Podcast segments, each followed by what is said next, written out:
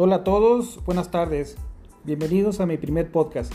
Mi nombre es Juan Guillermo Yala Soto, docente e investigador de la Facultad de Ciencias Químicas, catedrático de las áreas principalmente del área de tecnología de alimentos, inocuidad de alimentos, ciencia de los alimentos, procesamiento del área de tecnología de frutas y vegetales y el área de, productos cárnicos. El día de hoy vamos a hablar de un tema muy importante que es la parte de inocuidad de alimentos, todo lo que es la trazabilidad de calidad, todo lo que se refiere principalmente a, la seguridad, a la seguridad alimentaria, lo que es inocuidad, lo que es legislación, lo que es la parte importante de consideración tanto para la vida cotidiana como para nuestra profesión. El área de microbiología de alimentos engloba muchísimas vertientes, muchísimas eh, áreas, áreas específicas que son importantes de, de debatir, de, de escuchar, de analizar, pero también de aplicar en la vida real. En la actualidad el tema de moda es la pandemia COVID y también el manejo de alimentos dentro del punto de vista de seguridad y trazabilidad alimentaria.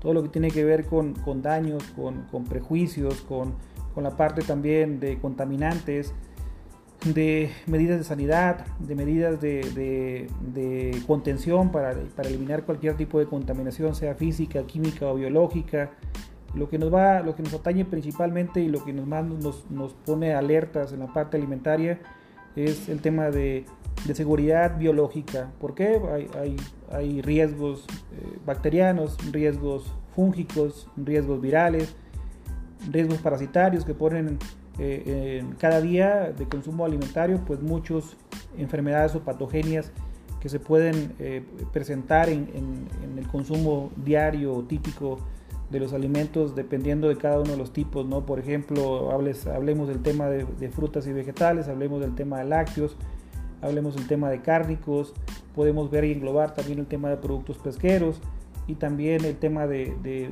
tipos de cereales, ¿no?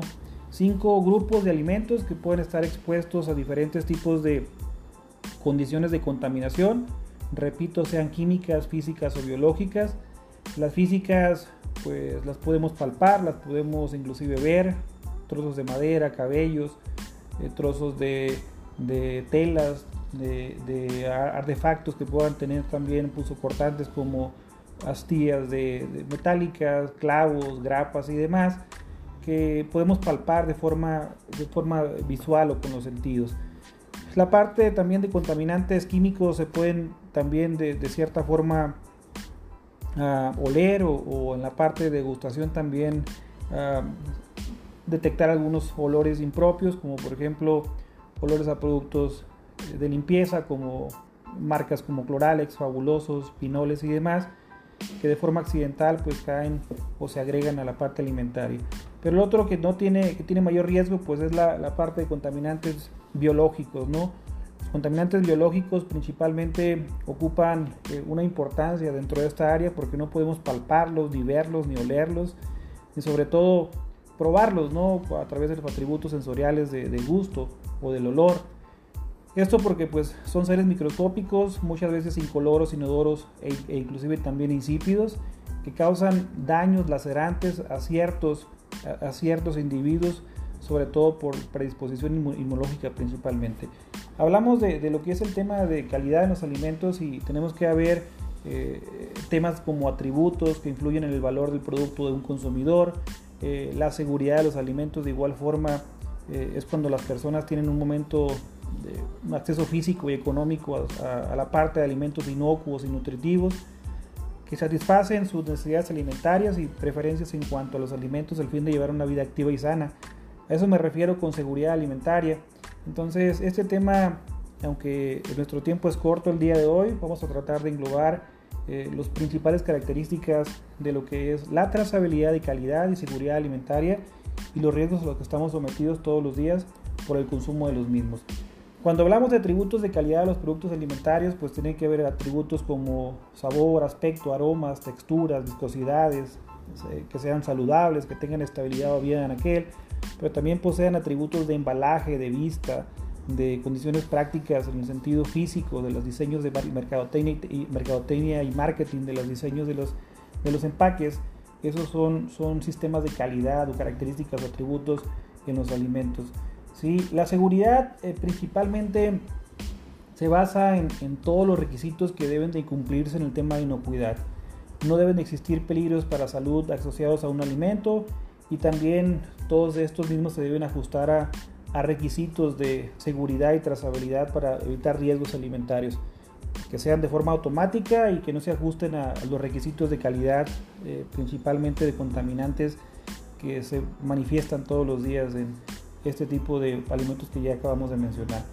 Un alimento pues debe siempre tener una trazabilidad de, inocuidad alimentaria, pero no ajustarse a, parámetros que puedan tener riesgos en la contaminación principalmente biológica. Sí, eh, hablando del tema más específico eh, entre lo que es un peligro y un riesgo, pues el peligro es el agente biológico, químico o físico que puede dar propiedad a un alimento capaz de provocar un efecto nocivo para la salud y el riesgo pues es la función de la probabilidad del efecto nocivo para la salud y de la gravedad de dicho efecto como consecuencia de un peligro en alimentos. Aquí es el riesgo asociado a lo que, a lo que es un peligro en la probabilidad de que un daño pueda ocurrir. Y el peligro, pues este no equivale a decir que ese peligro originará un daño, ¿no? Puede ser peligro, pero pues está latente. Eh, solo significa que en determinadas condiciones podría originarlo y se especifica el daño. ¿sí? Es ahí donde partimos el tema, es un tema muy extenso, muy, muy abundante en la parte de información, muy atractivo en lo que es la aplicación práctica eh, y específica al área de tecnología de alimentos y de igual forma pues súper importante en el tema económico para, para ver las magnitudes de importancia en el sector industrial y en la manipulación y elaboración de productos diarios que tenemos eh, como consumos de cuestiones básicas de alimentación humana a nivel, a nivel internacional o a nivel mundial. Eh, la parte importante es analizar riesgos, analizar, aceptar también los riesgos eh, que se presentan en la parte alimentaria y pues de ahí partimos para, para todo lo que es el manejo de información en este sentido. Espero que sea un tema que, que tenga una importancia en la vida cotidiana, práctica, para aplicarlo tanto en casa como en cualquier situación familiar o inclusive de contaminación que nos encontremos todos los días en, en, la vida cotidiana y en la vida de formulación y desarrollo de productos que ustedes están expuestos y seguir con la información que, va, que vamos a seguir más adelante. Un placer haber, haber saludado a este primer podcast y seguiremos en, en comunicación para posibles eh, informaciones más adelante de lo que se trata de los temas medulares del tema de contaminación y el área de inocuidad alimentaria. Saludos cordiales de parte de su amigo Guillermo Ayala. Un saludo, buenas tardes.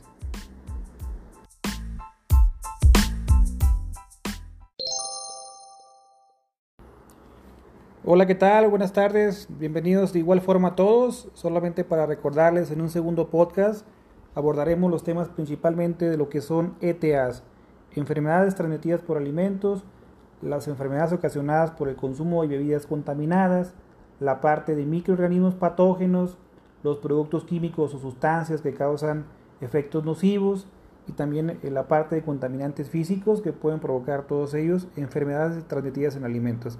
Esperen un segundo podcast con información relevante, con información eh, específica de este tema, que es mucho, muy importante, repito, para la trazabilidad y el manejo de información tanto tanto cotidiana en casa como en la parte profesional de sus estudios universitarios en la Facultad de Ciencias Químicas.